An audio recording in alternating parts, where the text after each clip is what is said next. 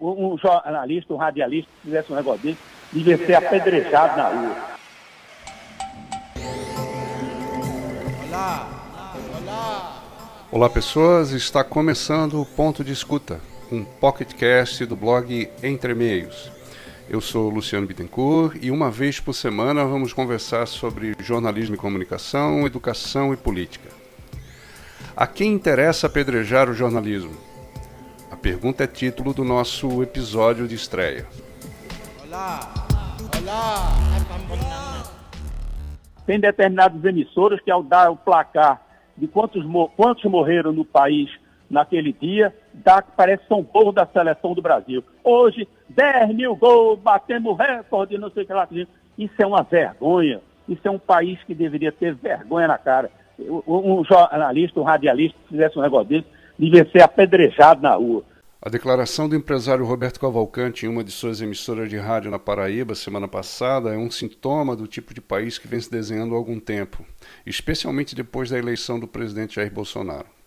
Não foram poucas, inclusive, as ofensas do presidente da República a jornalistas.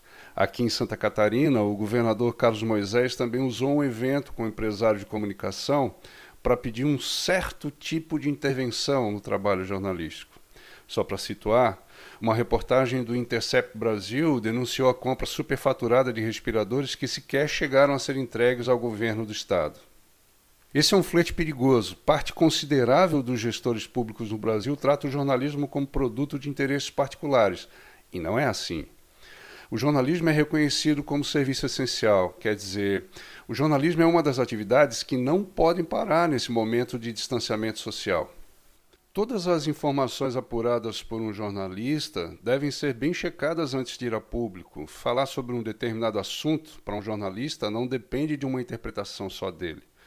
Por isso, ele precisa ouvir pessoas, acessar fontes que sustentem os argumentos, perguntar a especialistas sobre como as coisas funcionam. Além disso, uma informação vai a público depois de passar por todo um processo de seleção, de críticas, de negociação sobre a melhor forma de abordar o assunto em pauta. O jornalista fala através das pessoas a quem ouve, através das fontes de informação que usa para interpretar o que acontece no nosso dia a dia. Quando um empresário diz que profissionais devem ser apedrejados na rua, independente dos erros que tenham cometido, isso afronta a democracia. Jornalistas podem até cometer erros, como em qualquer profissão, mas não se pode confundir esses erros com a produção deliberada de mentiras, por exemplo. Roberto Cavalcante até pediu desculpas, mas pela forma como falou, não pelo conteúdo em si.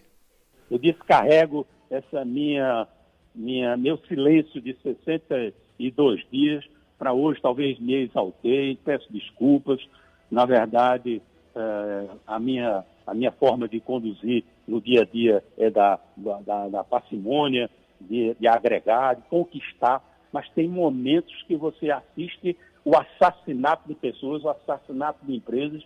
Isso não é possível. Não é possível que o Brasil não se revolte contra isso. E deixe de lado o problema de ser de um lado ou de outro da política.